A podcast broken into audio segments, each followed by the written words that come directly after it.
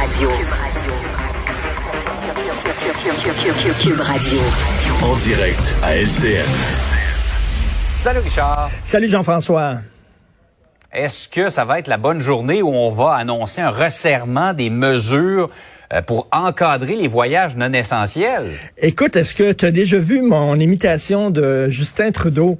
Écoute, je me suis pratiqué... Non, mais je brûle d'envie de l'entendre. Je me suis pratiqué pendant deux heures hier, puis après ça, je l'ai montré à mon fils puis ma femme. Ça a l'air que je l'ai pareil, pareil. Écoute bien ça. Regarde bien ça.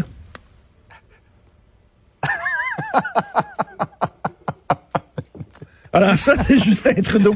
Écoute, Écoute, euh, tu sais, des fois, on dit les bottines suivent pas les babines. Lui, il n'y a pas de bottines, il n'y a pas de babines. Digedin a fait quelque chose. J'espère que c'est pas lui qui va chercher les céréales euh, pour ses enfants parce que lui, là, il est vraiment, il est dans, il est, dans le supermarché puis il regarde puis il dit, c'est du cornflakes qu'il va prendre ou des Rice Krispies ou des Special ou des, tu je veux dire, vraiment un moment. Parle la liste d'ingrédients des céréales.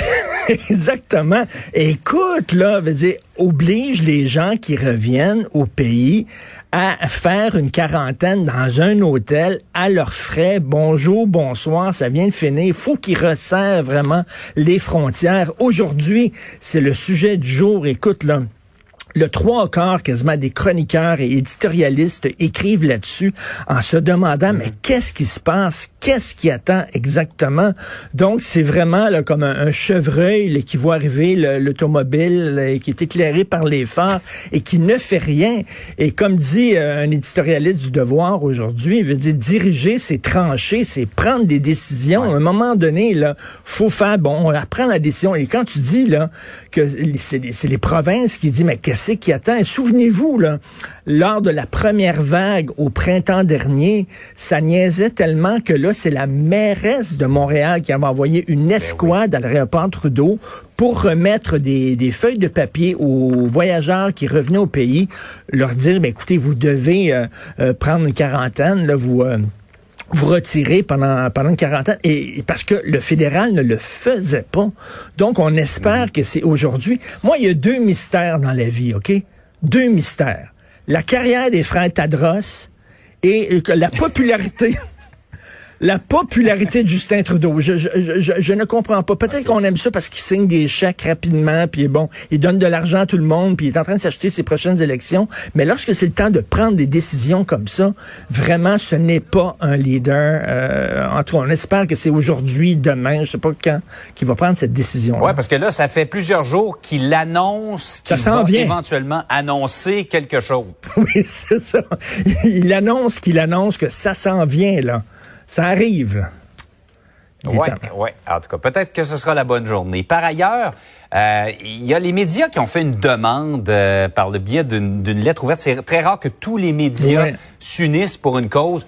Pour avoir droit, avoir accès à des images de ce qui se passe sur les, unités COVID des hôpitaux. Exactement, dans les hôpitaux, dans les CHSLD, dans les établissements de santé, pouvoir entrer et montrer ce qui se passe. Rappelez-vous Yvon hum. Deschamps qui disait on veut pas le savoir, on veut le voir.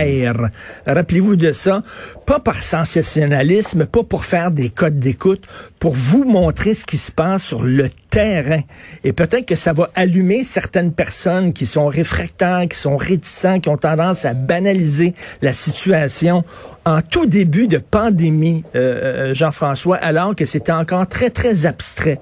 Le New York Times avait publié, euh, avait mis en onde sur son site un reportage qui avait été tourné dans un hôpital de Brooklyn. Et je peux te dire, et moi, en regardant ce reportage-là, je me suis dit, oh, oh, OK, c'est sérieux. C'est vraiment sérieux. Mm. Tu voyais les gens entubés, tout ça. Tu voyais les gens courir, les médecins inquiets. Et c'était vraiment inquiétant. Rappelez-vous, là, la, la, la, guerre du Vietnam aux États-Unis, les gens commençaient à dire, là, ça va faire cette guerre-là, ça n'a pas de maudit bon sens. Quand on a vu à la télévision les horreurs qui mm-hmm. se passaient, c'est le rôle des médias de dire, on, je trouve que tous les médias sont mis ensemble en disant, c'est pas pour faire des codes d'écoute, c'est pour vous montrer la greffe de la situation. Il y a des gens qui vont dire, oui, mais les complotistes, ils veulent rien savoir, qu'on ne prenne pas ni du cul ni de la tête, comme on dit. Peut-être qu'ils changeront pas mhm. d'idée, les complotistes, mais quand même, c'est pour vous montrer à quel point, là, c'est une chose de lire. Les hôpitaux sont en train de craquer, sont en train de déborder, et c'est une autre chose de le voir. Là, tout ce qu'on voit. Ça, on dit souvent les chiffres, on, on, on, voit des chiffres défiler tous les jours, là. Je sais pas, c'est avec toi que j'en parlais dans les derniers jours, 50, 60 morts. Ça devient, à un moment donné, des chiffres. On, on perd la notion de la, la, réalité. Mais les gens qui travaillent dans nos hôpitaux, ils la connaissent. exactement. Là, tout ce qu'on peut voir, c'est les scènes du docteur François Marquis se creuser jour en jour. OK? Ça, c'est, on voit la gravité de la situation selon les scènes du docteur Marquis, mais on voudrait savoir ce qui se passe dans les hôpitaux. Je suis tout à fait d'accord avec les médias. Ah. Et tu parlais de ça, moi je me rappelle très bien les, les premières images de la COVID qui m'ont frappé, c'est l'Italie.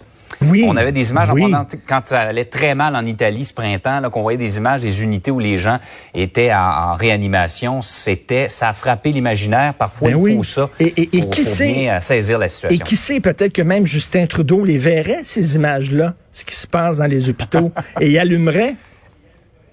Et peut-être, peut que ton imitation changerait à ce moment-là. Salut, bonne journée. Merci, bonne journée, bonne Journée.